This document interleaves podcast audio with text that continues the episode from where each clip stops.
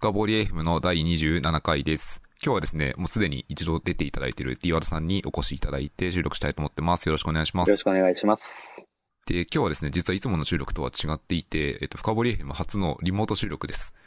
なので、ちょっと音質とかは違うかもしれないですけど、これから改善しつつやっていきたいと思ってますので、お願いします。はい、よろしくお願いします。はい。で、今日はですね、もう出演いただいたのは2回目なので、自己紹介はカットして、早速本題に入っていきたく思います。で、今日のトピックは、論理削除ですね。うん。で、論理削除って、ちょっと数年前とか、もうちょい前かな、ぐらいからたまにネット界隈だとバズったりするような一つのトピックですよね。で、これ実はですね、社内で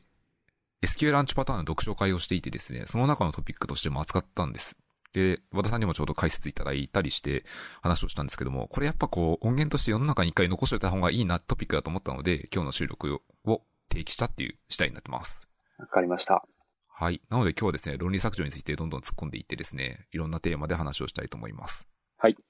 で、まずその論理削除って僕簡単に言っちゃったんですけど、これそもそも何ですかっていう定義、意識合わせからいきたいと思っていてですね、まず論理削除って言われるのって一般的に何か聞いてもいいですか？論理削除なんですけど、えーっとですね、こう、俗に私たちが論理削除と呼んでるの、何かっていうと、そのリレーショナルデータベースをベースにしたアプリケーションの開発において、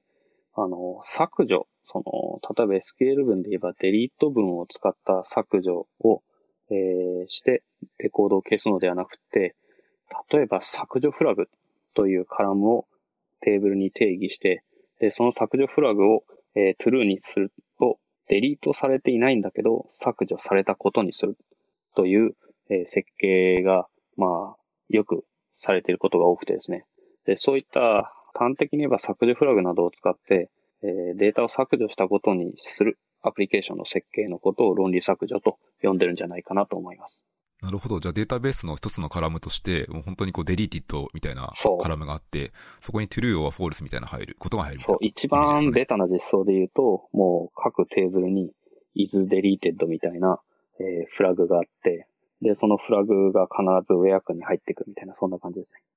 なるほど。じゃあ、検索するときには必ず セレクトで where で、そその、デリーティッドが、まあ、true か false か1か0かわからないですけど、何かしらの値かを見て、このテーブルのレコードが消えてるかどうかをかあの 判断するってことですそう。いうことです。なるほど。これ、論理削除なので、対抗する概念が物理だと思うんですけど、う物理削除ってこの場合どういう意味になるんですか？そうなんですよ。なので、あの、物理削除って言葉は多分、論理削除って言葉が出てきてから、えー、対になる形で生まれた言葉なんじゃないかなと思ってるんですけど、えっ、と、私たちが、えー、私たちの、つまりシステムの設計者が、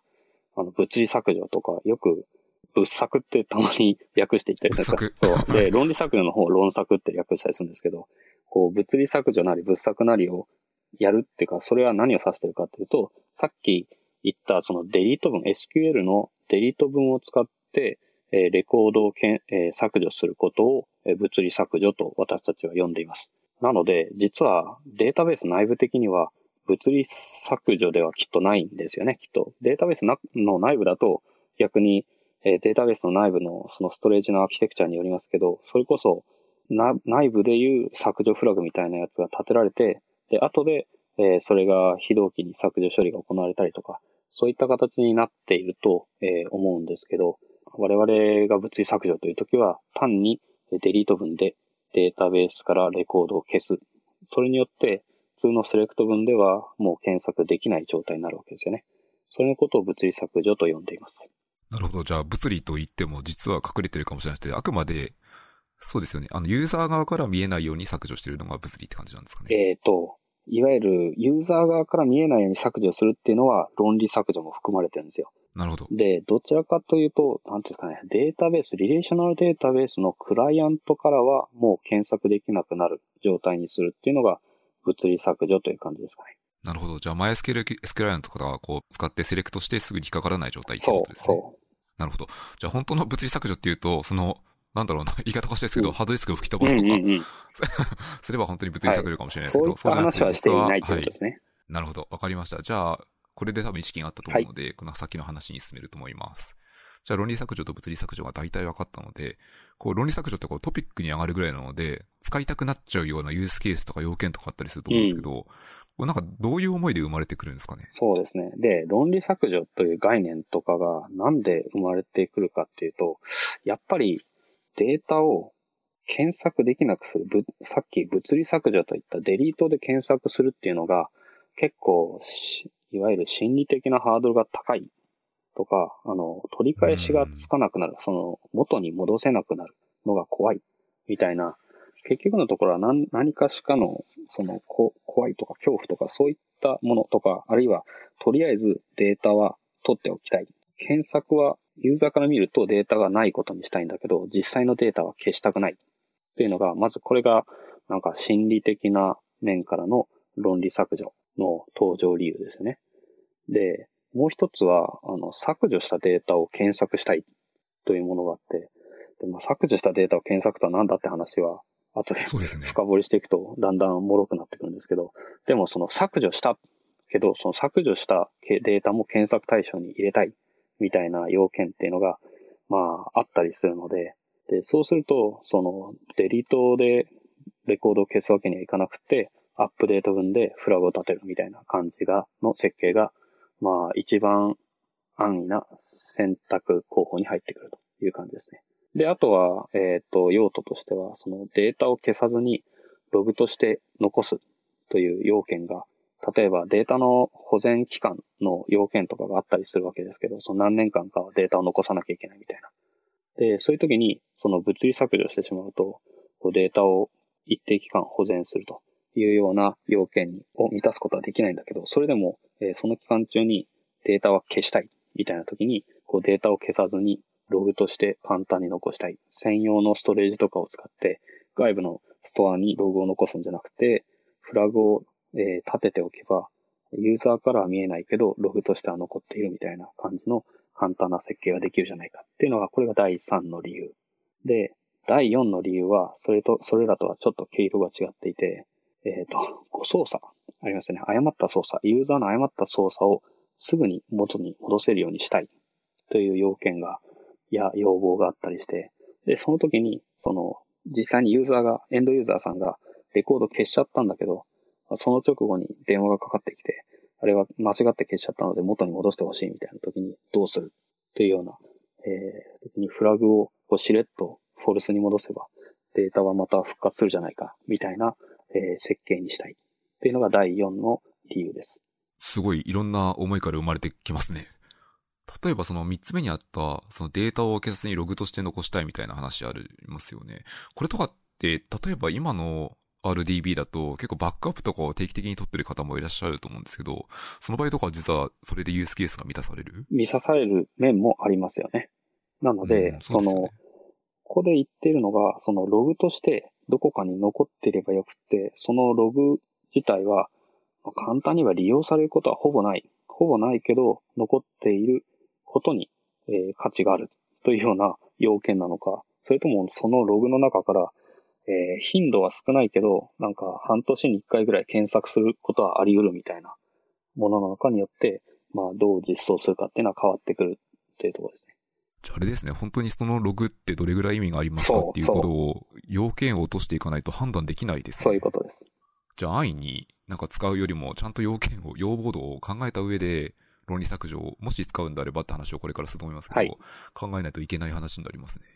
で、これ、論理削除って今話をしてたんですけど、これいわゆるこうアンチパターンって言われてるじゃないですか。うん、これなんでそんなにアンチパターンになっちゃうんですか？うん。これがアンチパターンとして、えー、これからお話していくんですけど、アンチパターンっていうのは良くないパターンというよりは、どっちかっていうと良かれと思って、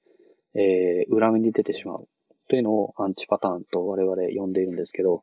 この論理削除の要件自体も、なんとか悪い結果を目指してこういう設計やってるわけはないんですよね。ここまで述べてきた様々な要望や要件があって、で、それらに対して、こう、うまくその設計を、こう、行おうという考えで、どういった設計をするかというと、例えば、今回の背景になっている僕が名付けたアンチパターン名が、えー、とりあえず削除フラグというアンチパターン名なんですけど、えー、とりあえず削除フラグっていうのは、つまり、ほとんどのテーブル、まあ極論すれば全てのテーブルに、えー、デリートフラグ、削除フラグがあるみたいな状態なんですね。で、その削除フラグを、えー、ほぼ全てのテーブルに備えていくというのは、え、なぜかっていうと、さっきのそのエンドユーザーから見るとデータがないことにしたいけど、実際は消したくないとか、削除済みのデータを検索したいとか、え、そういった要件というのが背後にあるっていう話です。それで、このアンチパターン、なんでアンチパターンという話かっていうと、あの SQL アンチパターンっていう署名がさっきちょろっと出てきたような気がするんですけど、SQL アンチパターンっていう書籍を私が簡約しまして、で、その SQL アンチパターン自体は第25章まである本なんですけど、まあ、本当は僕が著者だったら加えたい章みたいのがいくつか、その、現著者だったら書いてみたかった章みたいのがいくつかあって、で、その中の一つが、このとりあえず削除フラグという章、まあ、書いてみたかった幻の章みたいな感じで、えー、講演をしたことがありまして、で、それを、えー、ベースに今喋ってるというような感じですね。で、アンチパターンは、す、え、べ、てのテーブルにとりあえず、え、is deleted みたいなフラグを導入することです。で、それによって、このフラグが true の時は、え、削除されているとみなして、で、false の時は削除されていないとみなす。というような単純な設計です。で、これは、まあ、簡単な設計判断なので、よく選択されがちなんですけど、これによってどういったデメリットが生じるかというと、例えばさっき会話の中にもちょっと出てきましたけど、ユーザーからは削除されたように見せる。だけど、実際にデリート文で削除されてるわけじゃないので、つまりウェアクに必ず、えー、削除フラグの確認のためのウェアクが入ってくるわけですね。where is deleted is false, あ、is equal false みたいなセレクト文が必ず入ってくる。全部の SQL 文にウェアクが必要。で、コードが削除フラグだらけなんですよね。SQL が削除フラグだらけになったり、あるいは、えー、その SQL を扱うコードの方が削除フラグだらけになって、で、えー、それがすべてのテーブルにあの削除フラグが存在するわけですから、えー、1個の SQL が1個のテーブルだけで完結するんだったら、えー、 delete flag 自体は、えー、ウェアクに1個書くだけでいいんですけど、それが inner join でいくつかのテーブルをジョインしていくと、それらのジョイン先のテーブルも全部削除フラグの判定をしなきゃいけないわけですね。ってなると、うんね、SQL 文の中に、こう、where デリートフラグイコール、えー、is、あイコール false とかイコール0みたいなやつが、1個の SQL 文の中に4つとか5つとかガンガン出てくる。みたいな感じになるわけです。それ、すっごく可読性が悪くなりますね。可読性悪いですよね。なので、まあ、普通のプロジェクトは、まあ、当然これを共通化を行うわけですよね。だからなんか、そうですね。えー、プロジェクトごとの、まあ、ユーティリティみたいなやつとか、共通ライブラリみたいなのを作って、で、基本的にデフォルトで、この is deleted が false であるみたいな、あの、デフォルト設定がつくように、あの、プロジェクトで多分クエリービルダーとか、あるいは OR マッパー使ってることが多いと思うんですけど、どちらにしろ削除フラグが、えー、オフであるっていうのがデフォルトのウェアクとして入るような設定をするんですよね。で、そうすると今度は何が起こるかっていうと、それを理解してコードを書かなきゃいけなくなるので、きのその、今度は削除済みのものも検索に入れたいっていう時に、じゃあどう書くのかっていうので混乱が生じたりですとか、あるいはデフォルトで何かデフォルトの振る舞いを変えるというのは、まあ、俗に言うとレールに乗っていないという表現するんですけど、そのライブラリーの標準的な用途からは外れていることが多いんですよね。で、そうすると思わぬライブラリーのバグを踏んだりとか、そういったのも増えてきてしまうわけです。これはなんか、今の話を聞くだけでも、その罪が重いなというか。そうなんですよね。将来に対する借金がたまりそうな設計ですね。はい、しかも、その削除フラグも含めて、えっ、ー、と、ユニークインデックスとかに入れなきゃいけない場合が多いので、そのユニーク制約が、あの、削除フラグも含めたユニーク制約になっていないと、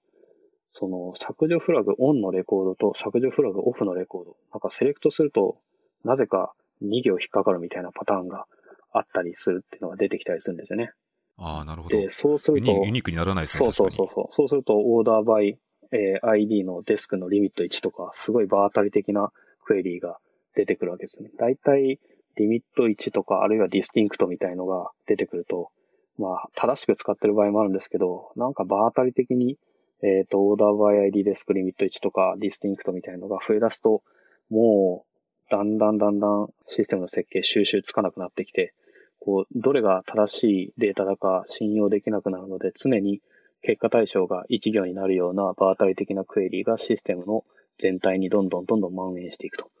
いうような形になってしまいます。さっきその、毎回ウェアに出てくるみたいな話もあったんですけど、ウェアに収まらないですね。収まらないんですよね。飛び出してきますね。そう、いろんなところに飛び出してしまうんですよ。ちなみにこのアンチパターンとして論理削除がある場合って、なんかこう、その SQL アンチパターンの方見つけ方っていうセクションがあって、どういう時に論理削除が見つけるっていう、なんか気づくきっかけとかって、まあテーブルの隙間見ればわかるんですけど、なんか会話のきっかけとかでもあったりするんですか、まあ一番多いのはやっぱり、その、一番気づくきっかけ自体はテーブル設計を見ると、なんか、フラグっぽいものがある。is deleted みたいなフラグとかがあるみたいなのが気づきとしては多くて、で、うん。この列なんで必要なんですかっていうと、これを、これが、あの、論理削除に使われてるカラムなんですよとか、データ上ないことにしたいけど、実際のデータは消したくないから、えーこのカラムを導入してるんですよみたいな会話がなされると、なるほど、ここでは論理削除が行われてるなっていうのが、まず認識できると。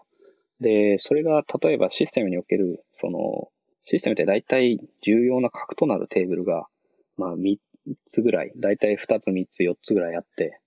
で、それらに対して、あの、論理削除のフラグが導入されているっていうのは、まあ、あり得る話なんですけど、うんうんこう、もう一つこのアンチパターンの匂いとしてあるのは、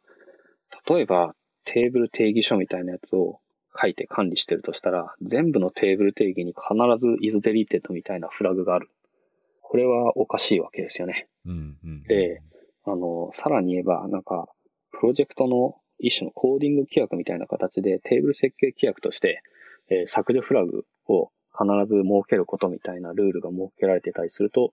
明らかに嫌な匂いがしてくるみたいな。プロジェクトのルールで全てのテーブルに削除フラグを定義することになってるんですよ、みたいな。だから、使わないと思うけど、このテーブルにも削除フラグを、えーつける、一律つけるんです、みたいな会話がなされていたりすると、もう怪しいみたいな感じになるわけです。この辺の会話が出てきたら、一回思い出してほしいって感じですね。そうですね。なんか、盲目的に削除フラグを使っているっていうのがアンチパターンなので、なんか意識して設計を理解して使う分には、まあまだ、えー構わないところはあるんですけど、なんか全部のテーブルに必ず削除フラグがあるみたいのは明らかにおかしい状態なので、それが一種の思考停止になっているというような感じです。なるほど。今その盲目的にとおっしゃってたんですけども、っていうことはその、意識的に使ってもいいケースでもあるってことですか？まあ、あるにはありますよね。で、その、先ほどの、その、述べていた要件っていうのは、どれも妥当な要件なので、そのユーザーからは、えー、見えないようにしたいけど、レコードは消したくないとか、削除済みと言われているレコードを消したい、えーさ検索したいとか、あるいは誤操作をすぐに元に戻せるようにしたい。これらの要件っていうのは全部、もちろん、えー理解できるものなので、で、それの実装として削除フラグを使うか、それとも別の、えー手段を使うかっていうのはこれから議論していこうとは思うんですけど、まあその実装として削除フラグを使うということ自体は間違いではないですよね。ただ、全部のテーブルに削除フラグがあるっていうのは明らかにおかしいですと。で、そうするとどうなってくるかっていうと、まあ、削除フラグっていうのは必ず全てのテーブルにあり、さらに、その複雑な要件になってくると、例えば、認証認可でいうとこの認可。このユーザーにはこのレコーダーを見せるけど、このユーザーには見せたくないみたいな、えー可視性のフラグみたいのが加わってきたりとかすると、だいぶ時間が経ってしまった複雑めのシステムのリレーショナルデータベースのテーブルって、なんかフラグのカラムがなんか3つ4つあったりするんですよね。で、その3つ4つある、えフラグの、え組み合わせで、この SQL のクエリ結果にはこのユーザーに、え見せる、このレコーダーをこのユーザーに見せる見せないみたいのが最終的に判断されるみたいなものがあって、そうするともうフラグだらけなんですよね。でビジネスロジックとしても全然わかんないですそうそうそうそう。で、しかもそのフラグの命名というのが、そのコンテクストに基づいた命名が行われているのであればまだマシなんですけど、こう、安易に設計をするプロジェクトなんかだと、もう is deleted 2みたいなカラム名が出てきたりするので、で、この削除フラグ2っていうのは何なんだみたいな質問をしてみると、この削除フラグ2ってやつは、削除、削除フラグ、この無印の削除フラグは、えーここまで話していた論理削除用のフラグで、です、この削除フラグ2ってやつは、これは管理者用のフラグで、管理者が非公開設定にしたいときにトゥールにしますとか、なんか、あるある種の認可の状態であるとか、あるいは状態遷移みたいなものをフラグの組み合わせで何とかしようというふうに考えてしまうので、そうするとどんどんどんどんテーブルにフラグが増えて、それで結果を制御したいみたいな感じになってきて、これはやっぱりおかしいって話なんですよね。それあれですよ。なんかテスト界隈とかと一種のこうデシジョンテーブルを書くみたいな。そうそうそうそう。テーブルが生まれますよね。やりたいことって結局はそのステートの判断なので、多分、これから多分解決策の話もしたりするんですけど、やっぱりこう、明確にあるステー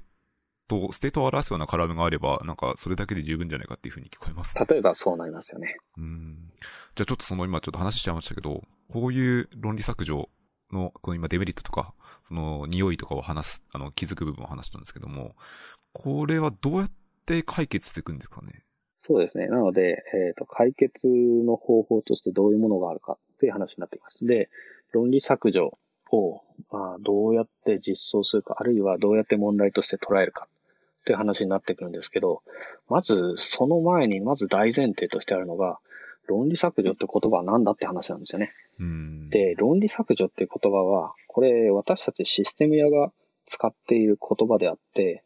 論理削除っていう言葉、これ、お客様が使う言葉ではないですし、論理削除という概念が、こう、実世界にあるわけでもないですよね。ないですね。なので、えっ、ー、と、まずこの論理削除って言葉が出てきた時点で、その論理削除をどう実装するかと考えるんじゃなくて、論理削除という言葉で我々がなんか仕様をこうやり取りしたり説明している場合は、もう深掘りが足りてない、考えが足りてないと考えるのがまず第一歩目なんじゃないかなと思ってて、なるほど。実装の前段にその考えを深めるための要求ヒアリングとかをするべきだってことをそう。で、お客さんは論理削除してくださいとかいうことはないですよね、基本的に。ないですね。我々が論理削除という言葉で、こう、実装したいものは何かっていうのをもうちょっと聞いていくと、例えば、この社内システムを使っ、作っているときに、その社員が、あの、退職するっていう社員の退職、つまり、まあ、えっ、ー、と、ユーザーがいなくなるわけですよね。その、えー、自社の、社内システムにおけるユーザーが社員であるならば、その社員の退職っていうのはそのシステムからそのユーザーを消すということを示すわけですけど、はい。えー、そのユーザーを、例えば、えー、デリートしてしまうと、物理削除してしまうと、そのユーザーが関わった過去のデータとかとの整合性であるとか、あるいは、え例えばカスケードデリートされる場合は、その過去、その退職した社員が扱っていた案件とかが、えー、連鎖的に物理削除されてしまう。それはすごい困るわけですね。当たり前ですけど。困りますね。その案件とか資産ですからね。社員が、え、それでもその社員が、例えば誤ってログインするみたいなことはないことにしたいみたいな話の時に、えー、消せない。物理削除できないじゃないかっていうので、だから、えー、この社員の退職は、えー、論理削除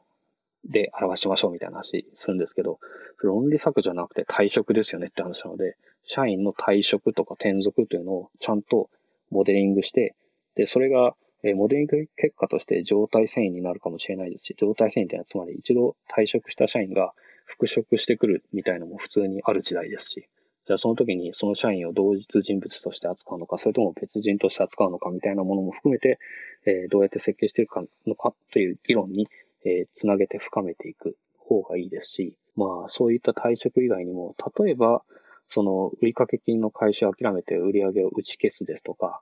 あとは、えー、非表示物ですよね。その、公開前という概念も、なんか削除フラグで扱うみたいなのもすごく多くって、で、公開前は削除フラグがオンで、で、公開日が来たら削除フラグをオフにして、で、公開終了したらまた削除フラグをオンにするみたいな。そんな感じで、えー、設計されてたりする。それも削除フラグじゃないですよねって話ですよね。うん、そうですね。うん、これは多分公開という概念があり、あるいは公開対象のものの状態があり、その状態遷移で表す方がずっとマシになるわけですよね。そうですね。公開前、公開中、公開後みたいな感じで見せるそうですよね。ありますね。なので、なんかシステムには大体このデータあるけど見せない。あるいは見せる前であるとか、そういった何らかのその可視性の制御みたいな概念っていうのが必ず出てくるわけですよね。それが状態遷移だったり、あるいは認可だったりするわけですけど、そういった状態遷移とか認可を、えー、考えることなしにそ、要するに状態遷移とか認可の方がやや若干複雑な概念なので、その複雑な概念に踏み込むことなしに、全部のテーブルに削除フラグをえ設定しておけば、その削除フラグのオンオフで、とりあえず見せないっていうのはできる、できちゃうんですよね。なので、とりあえずそっちでやってしまいましょうというふうにバイアスがかかってしまう。それでアンチパターンに陥っていくわけなので、なのでアンチパターンに陥らないための第一歩っていうのは、論理削除っていう概念は世の中にあるのかっていうとないですよねって話で。で、お客様も論理削除という言葉で要件の話をしましたかっていうと、そうじゃないですよねって話になるわけですね。これが退職だったり、例えば非表示とか公開前だったり、既読だったり、例えば既読メッセージを表示しないっていうのも、これ既読とか未読の状態の話ですね。とか、そういった言葉というのをちゃんと捉えて、で、設計に反映させましょう。これ、例えばドメイン駆動設計の話をここでするわけではないですけど、でもドメインの言葉として論理削除ってないですよねって話ですよね。ないですね。うん。なので、えー、それらの概念というのをきちんと捉えて設計しましょうというのが、まず第一の考え方です。本当にそうですね。まあ、なんか今話聞くと、適切に、例えばその非表示とかであれば期間があるはずなので、ある期間のことを意識した状態遷移を書けばいいような気が例えばそうです。うん。あとはその、社員の大会とか、あと他のなんだろうな、ウェブサービスだとユーザー大会ですね。ユーザー大会みたいなあり、うん、これも一緒の話ですもんね。うん。これも状態遷移に近いですね。そうですね。状態遷移がまず多いですよね。そうですね。で、一方でこの、デリートすることによって全く消えてしまってカスケードで消えるみたいな困る,、困るっていうのも事実なので、うん。お客様とか、そのお客、ユーザーの要望を、それで合わせた論理設計というかなんだろうな。モデリング。論理設計です。うん。そうですよ。それをするのが今のところは大前提ですね。大前提ですね。うん。じゃあその大前提をもとに実際にこう実際に落としていくわけですよね。そうですね。ということで、じゃあどうやってその概念とかを設計に落としていくかって話になるわけですが、はい。で、その設計に落としていく際に、じゃあどうするかという話で、で、実装から逆算して考えると、例えば、なんか一種の OR マッパーを使っていて、で、OR マッパーを使っていると、その OR マッパーの論理削除プラグインみたいのが、まあ大体あったりするんですよね。はあ、で、論理削除プラグインというやつを使うと、論理削除を簡単に実装できるぞ、みたいな話になってきて、それもアンチパターンの入り口の一つになってるんですけど、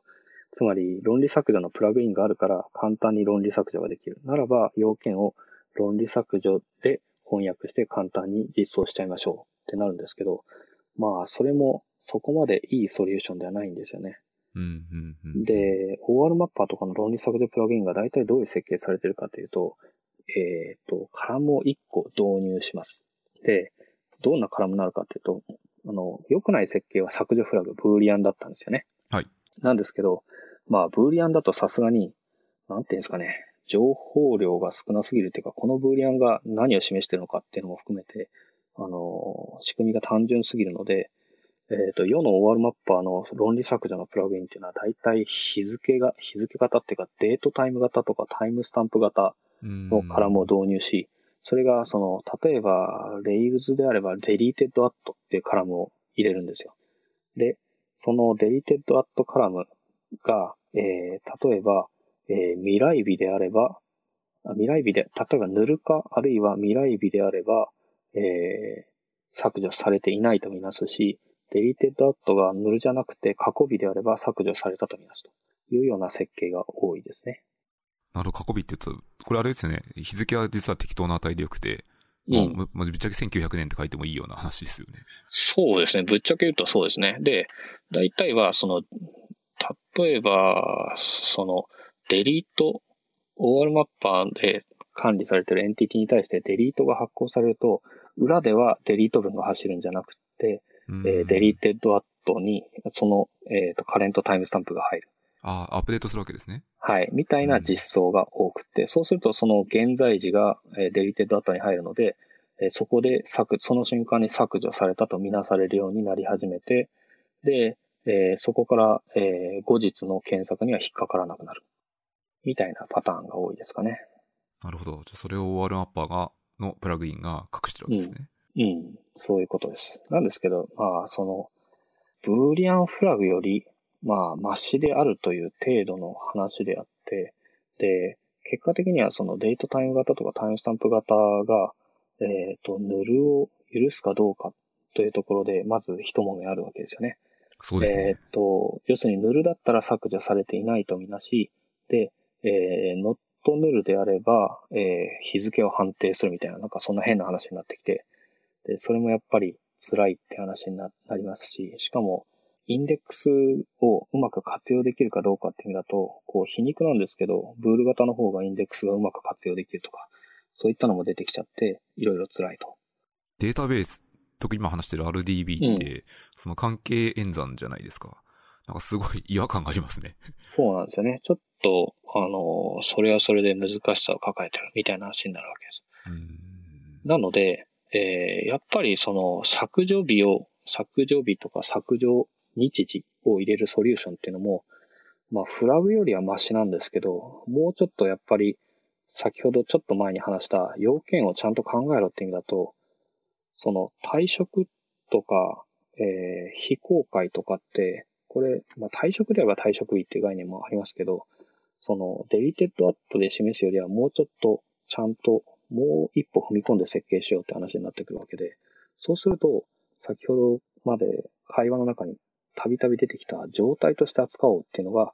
まずもって第一の、えー、設計選択候補なんですよね。っていうので、まあ、削除日時のソリューションは一度忘れて、まず最初に考えるべきは、えー、ステータス、状態遷移であると捉えようという話です。例えばその状態遷移っていうのは、会話の中にそのステータスっていうのを生やして、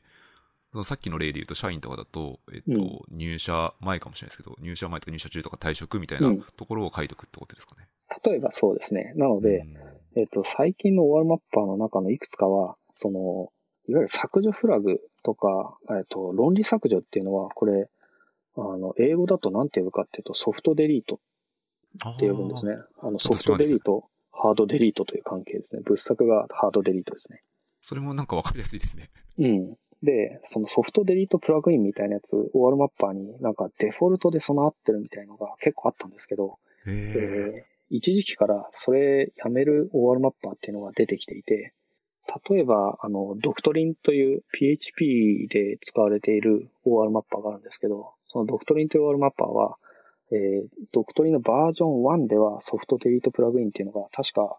あの、オフィシャルの実装としてあったんですけど、バージョン2になって提供をやめちゃったんですよね。ああ、バージョンアップの時に変わっちゃったんですね、うん。そう。まあ、バージョン、メジャーバージョンアップだから、まあ、後方互換性なくしてもいいわけで、まあ、妥当なんですけど、なんで、えー、彼ら、 Doctrine の開発者は、その soft delete、サポートをやめたかっていうと、よくよくちゃんと考えると。で、考えると、 soft delete のフラグで表すのではなくて、あの、ステートパターンを使えとか、ステートの概念を考えるべきであるっていうことが書いてあったんですね。文章に、そのリリースノートみたいなところに。で、それはやっぱ圧倒的に正しいんですよ。この場合のデータベースのステートパターンっていうのはどういうものですか？えっ、と、一番、えっと、直感的な設計自体は、これは、えっ、と、ストリング、バーキャラとかのカラムを導入することですね。なるほど。じゃあそこに文字列を入れて。そうです。ステータスという、例えばカラムを設けて、で、そのステータスカラムに、えバーキャラで値が入ると。で、この値が入るときに、その値がその状態を示しているわけで、例えば、えっ、ー、と、有効とか、中止とか、キャンセルされたとか、廃止予定とか、何々予定とか、何々済みとか、あの、ちょっと、なんですかね、えっ、ー、と、ややベテランの開発者は、あの、UML というモデリング言語があって、で、その UML に、そのステート、あの、状態遷移図というのがあったのを知ってる人も多いかもしれないんですけど、はい。その状態遷移図のにおける各、えー、状態の名前がこのステータスカラムに入るという感じです。なるほど。そこすごいしっくりきますね。なんか、さっきの今日の会話の流れからすると、やっぱりこれすごいなんか僕にとっては一番自然に使ったらいいんじゃないかっていう風なパターンに思いますね。このステータスパターンとか、ステートパターンが使えないケースとかもまあまああるってことなんですよね。えっ、ー、と、ステートパターンが使えないケースがあるかというと、えっ、ー、と、使えないケースはそんなにはないんですけど、この、まあ、ステート、ステータスとその状態遷移で、元来論理削除で扱おうとしていた問題を扱うっていうのは、これは対象が、モデリング対象が状態遷移を伴うモデルである場合には、こいつは第一候補になります。えー、初期状態から、例えば、例えば文章管理のシステムとか、えっ、ー、と、ブログのシステム作ってるとしたら、ブログにはドラフト状態があって、で、例えば、何らかの、その企業ブログとかのシステム作ってるとしたら、企業ブログって多分公開前に審査とかが入ったりするんですよね、多分。うん、レビューとかね。なので、そう、はい、レビュー。なので、えっ、ー、と、ドラフト状態があって、次にドラフト状態から、えっ、ー、と、アクションとして、えっ、ー、と、審査、審査依頼みたいなアクションを飛ばすと、えっ、と、審査待ち状態になって、で、誰かが審査を始めると審査中状態になって、で、あ例えば、ワークフローとかで言うと、その、二人の許可が出たら、えー、それが公公開状態になるみたいなのありますよね。で、そうすると公開状態になって、だけど何らかの、な何らかの事情があって、それを公開中止にする。そうすると中止済み状態になるとか、あるいは一定期間、えー、その文章が出た後で、えー、一定期間経ったら公開停止、公開終了済み、みたいな状態に遷移するとか、要するに終了状態というのが、えっ、ー、と、正規の公開終了済み状態とそうではなくて、何らか、えっ、ー、と、公開が中止された。あるいは、そもそも、えっ、ー、と、却下されたとか、いくつか終了状態が3つぐらいあるとか、そういったモデリングが状態遷移のモデリングなんですけど、そういった、その状態遷移の各状態の名前をステータスカラムに入れていこうというのは、これが、えー、状態遷移として扱おうというモデルです。状態として表せる場合はもうこのパターンがなんか鉄板な気がしますね。そうですね。あの、かなり汎用的な考え方ではあるので、で、しかもそのライブラリーのあの、ジャンルとして、その状態遷移とか、あるいはステートマシンっていう言葉を、例えばコンピュータサイエンスを学んだことある人は、その一種のステートマシンというのを finite state machine、例えば FSM というものとか、そういったものを学んだことがある、あるいは名前聞いたことがある人も多いと思うんですけど、そういったその状態遷移の状態マシンというやつは、これ、すごく一般的な用途のライブラリとしてあるので、なので先ほどその OR マッパーで論理削除サポートのプラグインがよくあるという話をしたんですけど、えー、実はそのステートマシンのプラグインっていうのもすごく探してみるとすごくよくあるんですよ。なので、えっ、ー、と、おすすめなのは、その論理削除のプラグインを探すんじゃなくて、ステートマシンのプラグインを探すことなんですね。そうするとすごい自然に、まあ比較的かなり筋のいい設計になりますね。うん、はい。ステートマシンっていうのが、えっ、ー、と、何をするかっていうと、ステートマシンっていうのは基本的には、まず状態遷移を宣言的に、えー、書けるようにするっていうのが、まずメリットその1で、で、メリットその2は、えっ、ー、と、不正な状態遷移を、えー、防いでくれるんですね。うん。なるほど。あの、よくありますけど、なんかみ、皆さん結構知ってそうなのは、例えば CPU の状態遷移とかまさにそうです、ね、ああ、うん。その利用待ちとか実行中とか、その話は確かに向きが決まったりするので、そうです。な繊維はなくなります、ね、そう。状態遷移には向きが決まっていて、かつ、その、繊維を飛ばすことはできないですよね。例えば、うん、えっ、ー、と、ドラフト、さっきのブログの記事で言うと、ドラフト状態から、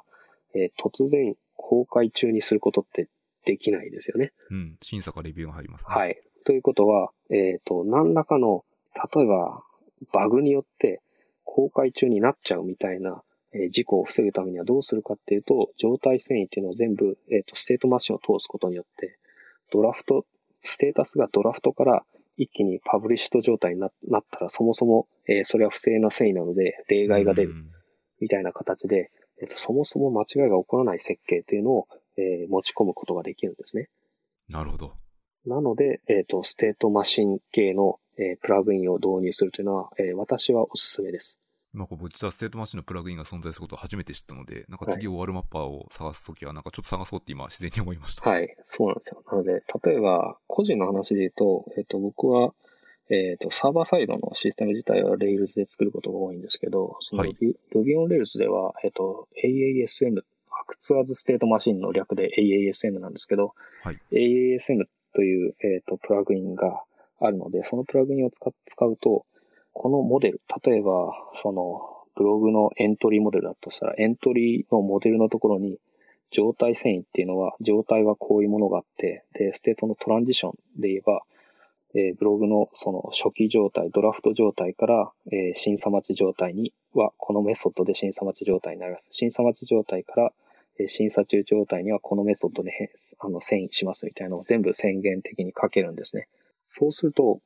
例えば、えー、データベースの中のステータスの、えー、値っていうのをその distinct して取ってこないと状態にどんなものがあるかわかんないっていうのだと本末転倒なわけで、そうじゃなくてコードを読むだけでどんな状態があり、それぞれの状態はどうやって遷移するのかっていうのが読めるっていうのがやっぱりありがたいところですね。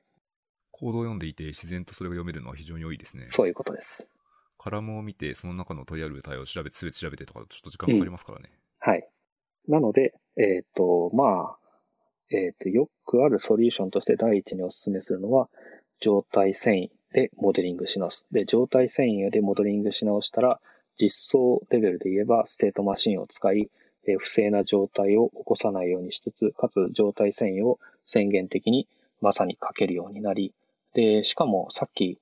えっ、ー、と、リレーションデータベースであればインデックスの話をしたんですけど、インデックス自体も、はい、例えばこのステータスカラムを、えー、バーキャラであの宣言したりとか、あるいは、まあ、最近で言えば enum もありますよね。うん、なので、enum 型とか、バーキャラ型とかを使って状態を表していくというのが、まあ基本的には、まず第一の候補としてお勧めであるという話です。なるほど。他の候補もあるんですか？そうですね。なので、今、状態として、状態遷移としてモデリングしましょうという話をしたんですけど、えーと、はい、もうもう一つの対論理削除の設計案は、えっ、ー、と、履歴テーブルですね。で、履歴テーブルっていうのは何かっていうと、さっきの、その第一の要件。例えば、状態遷移を論理削除で表しちゃってる場合は、これは、えっ、ー、と、今話した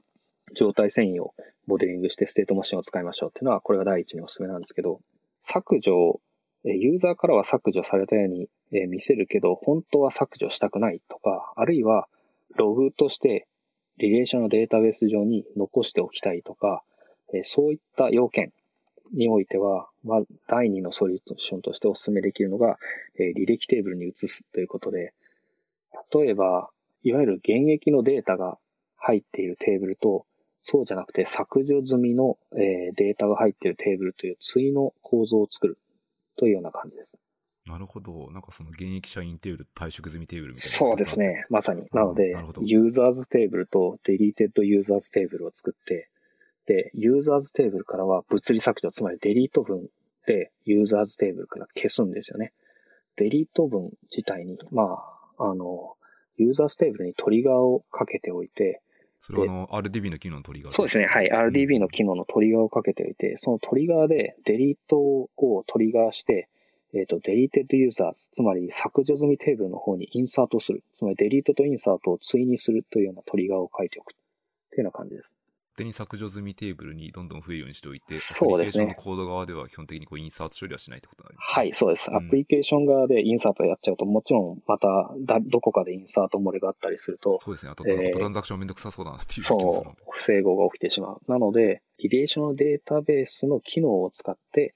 えー、物理削除をちゃんとしつつ、でも実はデータは消したい。データはどこかに残しておきたいっていうのを要件を満たすために、えー、アーカイブテーブルとか、 deleted テーブルみたいな名前でよく呼ばれるんですけど、 deleted users、あるいは archived users みたいな感じのテーブル、ツイートなるテーブルの方に insert していくっていうのが、まずソリ、次のソリューションですね。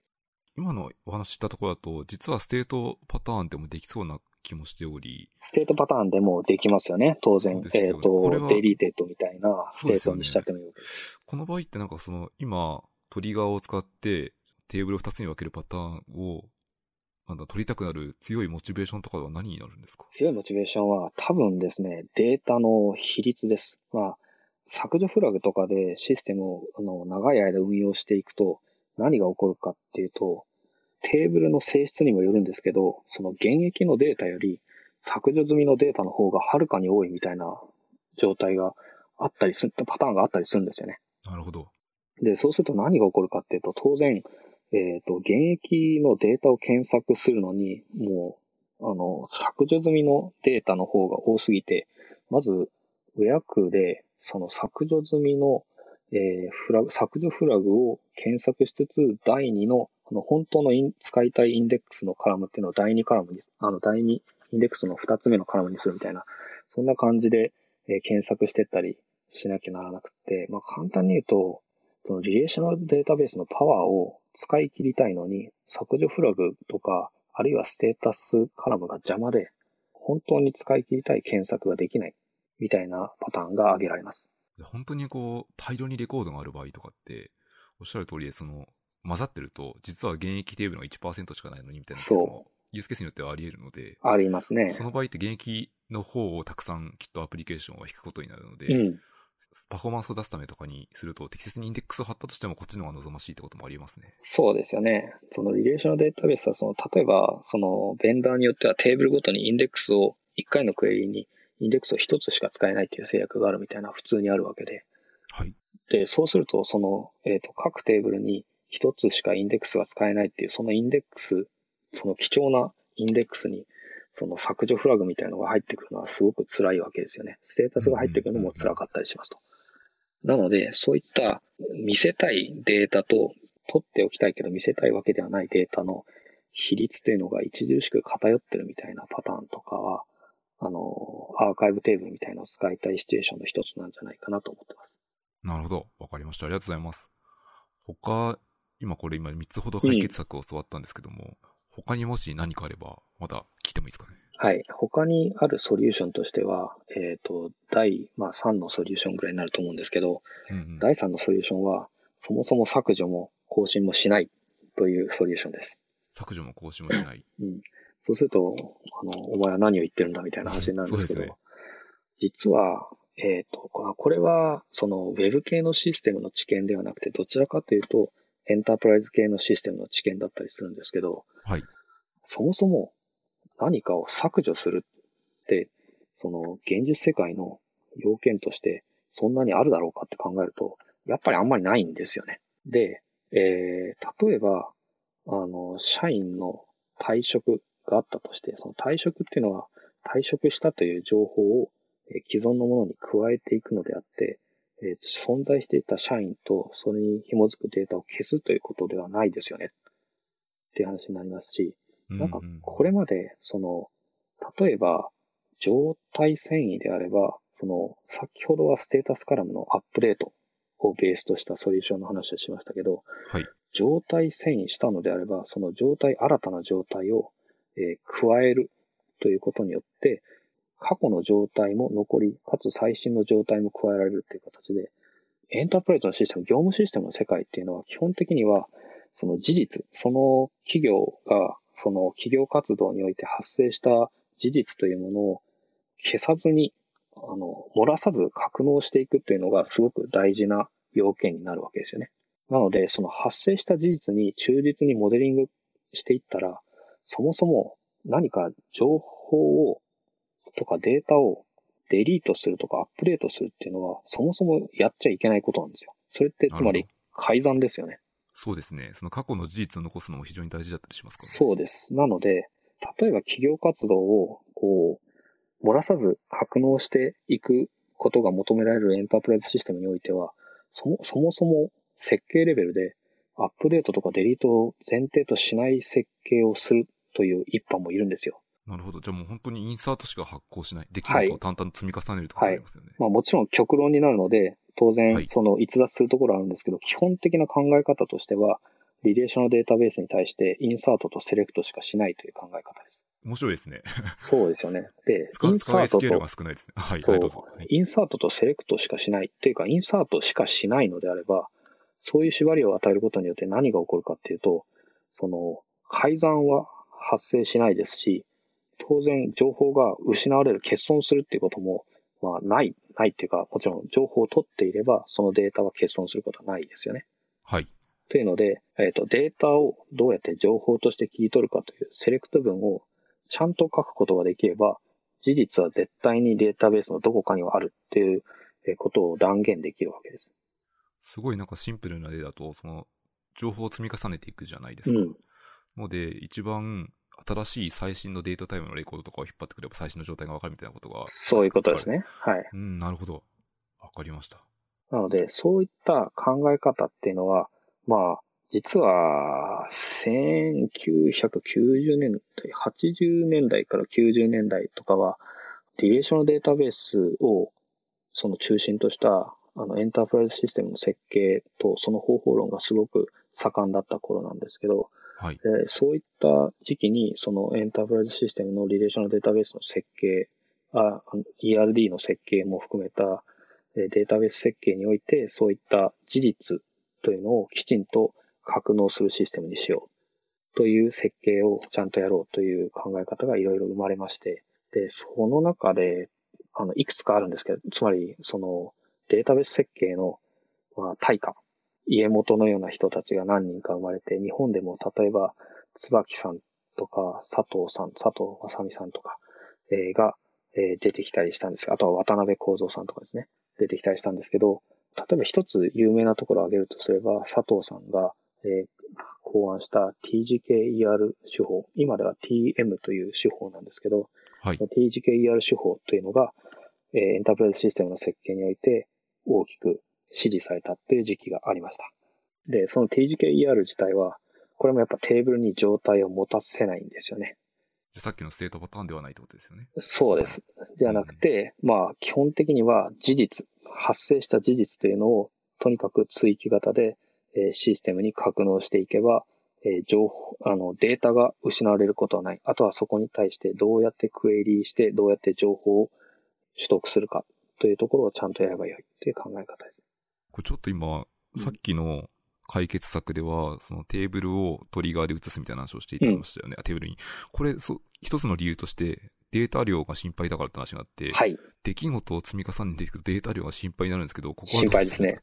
はい。で、ここなんですけど、ここ自体は、えっ、とですね、簡単に言うと、データが増えるんだったら、えっ、と、金を詰めというのが、まず、ソリューションですね。なるほど。そう一番わかりやすいソリューシあョンですね。身も蓋もない考え方なんですけど、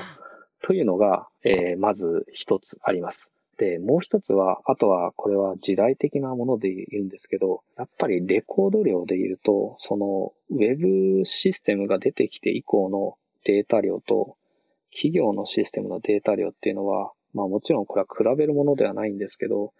例えば企業内システム、エンタープライズシステムの設計をする上において、ユーザー数、そのエンドユーザーの数っていうのは、まあ言っても社員数ぐらいなんですよね。そうですね。まあ多くてもまあ数万人とか。はい。なので、それがなんか圧倒的に増える時期があるわけではないですし、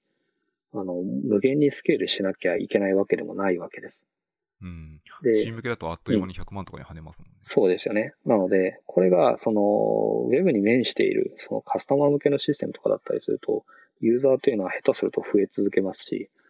えーレコード量っていうのもひたすら増え続けるわけですよね。そうですね。なので、そういった、えーシステムの設計と、その、企業内のシステムで、企業内のシステムはどっちかっていうと、あえて言うならば、早いシステムよりは、堅牢なシステムとか、データが失われないシステム、事実が失われないシステム設計の方が、まあ、あえて言うと大事なので。なので、そうするとその設計の力点の置き置き場所が変わってくるというような感じです。なので、えーそういった設計手法というのも、まあ、一部ありましたと。で、これが原理主義的に、えー適用してしまうと、当然、インサートのみになるので、何が起こるかっていうと、その現役のデータっていうのは、常に最新のデータを持ってこないと、そういいけないって話になるんですよね。そうですね。ウだからェアとかであるはい時点にして、オーダーバイとかで。そう、常にオーダーバイしなきゃいけないって話になって、そうそ,、ですれはそれで辛いんですよね。うん、辛いですね。なので、これは原理上できるし、もちろん、えー有効活用している、えーエンタープライズシステムとかはたくさんあるんですけど、これを Web 側でやると、やっぱ辛いって話なんですよね。ってなると、じゃあ現役の、えー一番最新のデータだけ入っているテーブルを別途設けたいみたいな話になってきて、まあもちろんそれは理解できるし、で、そこでだんだんだんだんでもおかしなことになってくるみたいなのもあったりするわけです。なので、まあ最近で言えば、えっ、と、こういった、えー基本的にはアップデートなしに、えー業務アプリケーションを作っていくという考え方は、例えば川島さんという方がイミュータブルデータモデルという名前で、えー説明していたりするんですけど、まあ、更新日時というカラムがあったら何かおかしいと思えとか、アップデートがあったら何かおかしいと思えみたいなところに対して、えー、まず、え警鐘を鳴らし、それはそれとして、えー、現代のシステムっていうのはきちんとパフォーマンス要件も満たさなきゃいけないので、どこは更新を許さず、どこは更新を許していくかみたいなのも含めて、えー、色付けをして判断をできていくようにしましょうっていうのが、えー、イミュータブルデータモデルの考え方です。これ自身は非常に論理的で妥当だと思いますね。今の話からするとすごいしっくりきますね。うん。というのが、これが、えー、第3のソリューションであり、かつ、こう、伝統的なデータベース設計とかエンタープライズシステム設計の世界だと、えー、それなりに支持されている考え方であった、そもそも事実というのは、えー、消されることはないだろうっていう考え方ですね。これなんか今ちょっと一瞬脱線なんですけど、うん、今こう、ウェブシステムだともしかしたらこれ向いてないみたいな話も少しありましたよね。で、なんか僕たまにその、社内イスコンとかやってるので、うん、あえてウェブシステムでこれやるとパフォーマンス落ちそうだなと思って 今いいかなって思って聞いてました。ああ、だからむしろ、社内イスコン的な意味だと、もうゴリゴリのその事実を失われないあの、なんかハードコアなエンタープライズデータベース設計されているシステムを、そのまま Web につなぐと、こういうことになるぞみたいな。そうですよね。作問する上だと面白いと思いますね。うん、ちょっと今設計パターンの一つしたりだなって聞きながら今ちょっと思ってました。はい。ありがとうございます。ちょっと脱線しちゃったら戻ると、はい、今解決策として追加でいただいていて、そうですね。あと、最後にもそれで全部って感じですかね。まだありますそうですね。基本的には、えっ、ー、と、今のその状態遷移で表すか、履歴テーブルへのトリガーで表すか、そもそも、えー、削除も更新もしないかっていうのは、これが、えー、元来論理削除という言葉で、えー、行われてきたソリューションに対する、まあ、よりベターと思われるソリューション3つという話です。で、なんですけど、最後に1個だけ、えー、残された問題があるんですよね。解決できていない問題。今の3つのソリューションだと解決できていない問題があの、最初に話されてた、その、目的出てくるパターンのユースケースみたいな話です、ね、そうですね。で、何が解決できてないかっていうと、誤った操作をなかったことにしたい。誤った操作をすぐに元に戻したい。っていうことなんですよ。これ、めっちゃ難しいですね。これが難しくって、まあ、あえて言うなら、えっ、と、ステータスであれば、なんか削除したっていうのを、その削除ではなくて、削除済み状態みたいなのを状態遷移で表してとしたら、その削除済み状態を元に戻すとかでできるかもしれないですし、えー、そもそも削除しないシステムであれば、どこかに事実は残ってると思うんですけど、どちらにしても難しいんですよね。その、例えば、誤った操作を、その、本当に短い時間でなかったことにしたいんです、みたいな。でも、誤操作ってあるんですよね、ユーザーの誤操作って。すごい単純ですが、単なるマウスクリックのミスとかも含まれるとありますよね。で、これは、最後に残った難しい問題で、これをどう解決するかっていうのは、また我々残された宿題の一つで、で、まあ、すごく教科書的なことを言うのであれば、あの、間違いにくい UI を作りましょうって話なんですよね。ああ、なるほど。ビュー側で対処するって話ですね。うん。まあ、まず、それはそうだろうって話なんですけど、あの、そもそも誤操作を、えー、しにくいような情報設計及びしにくいような画面設計を行いましょうみたいなっていうのが、まず、これが、まず、大前提。例えばですけど、大事な情報のサブミットをする前には、一、回ダイヤログ出すとかアラート出すとか、そうですよね。確認画面をまたするとか、そういう、ね、そうですよね。うん、でね、まあまあ、そのあたりが、やっぱりよくある話で、あの、確認画面ってやつは、なんか、その、日本のシステム設計においてはすごくよくある要件で、なんか海外でのシステムには確認画面がないシステムみたいなのが、なんか、まあまああったりするんですけど。そ、そんなイメージあります。そう。なんですけど、まあ日本では大体確認画面を挟むみたいな、よくありますよね。エンタープライズっぽいシステムに近いほどよく見ます。ですよね。で、確認画面は、一定割合の人は確認画面で気づいて戻ってくることはできるんですけど、その、本当に誤った操作をする人とか、そそっかしい人っていうのは、確認画面も確認せずに飛ばしちゃったりするんですよね。そうですね。なんか僕、ちょっと悪いんですけど、確認画面をスルーしてサブミットするスキルがついちゃってますね。ありますよね。とか、ダイダイアログも飛ばしますよね。なので、そうですね。あの、若干の問題解決にはなってるんですけど、本当に確認画面とかダイアログで誤操作をな、えー、ゼロにできるかっていうとやっぱできないよなって話になるんですよね。そうですね。問題発生確率をちょっと減らすぐらいのことしかできないですね。そう。なので、こいつはやっぱり難しいという話なので、まあ、見果てに夢みたいなやつを我々どうやってやっていくかって話なんですけど、じゃあそういったそのきちんとした、えっ、ー、と画面設計とかインタラクションの設計以外で、なんか誤操作をなかったことにしたいというのを、なんか、我々ができる別の手段はあるかなっていうので、まあ、調べてみた中で出てきたのが、これが最後の、まあ、解決策というか解決になってるかどうかちょっとわからないので、まあ、策なんですけど、これが、えっと、遅延レプリケーションですね。レプリケーションって、これまたこうデータベースがデータベースに複製するときのレプリケーション、はい、そうですね。なので、えっ、と、この遅延レプリケーションっていうのは、その、普通は、そのレプリケーションっていうのは、えっ、と、ほぼリアルタイムで、このプライマリーのデータベースからセカンダリーのデータベースたちへ、えー、更新を伝播していく。シンクロしていくっていうやり方ですよね。なので普通は、なんか短いのが望ましいですよね。そう、早ければ早いほど望ましいとなるんですけど、ね、この遅延レプリケーションという考え方は、そのわざと、こう一つの、えー、セカンダリーデータベースだけ、その時間差をつけてレプリケーションをするというソリューションで、で、時間差、例えば、リアルタイムに同期されるセカンダリーデータベースばっかりなんだけど、その中で1個だけ10分遅れて、えー、レプリケーションを行うというような、えー、セカンダリーデータベースを用意しておいて、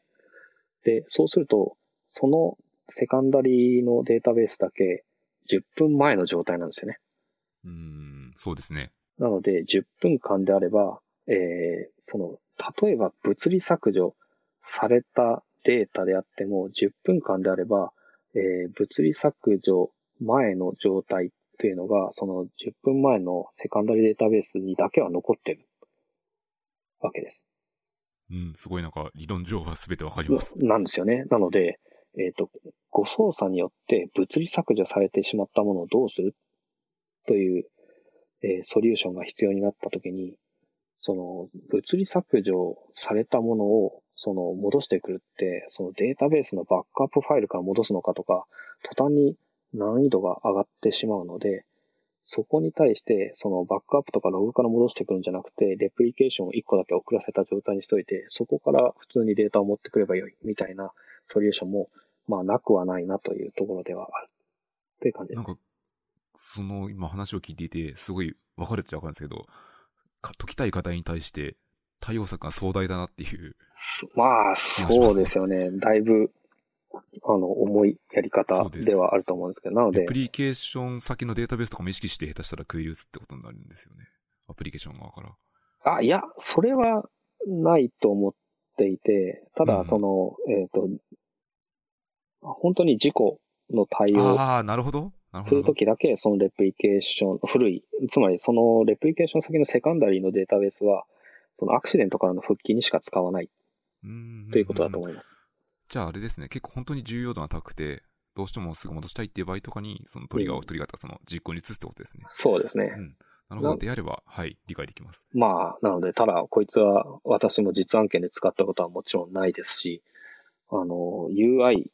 の設計以外で、その、誤操作をどうにかできるっていうソリューション他にあるかなっていう際に、あの、調べて出てきたものであるっていう以上のものではないですね。うん。大変よくわかりました。うん、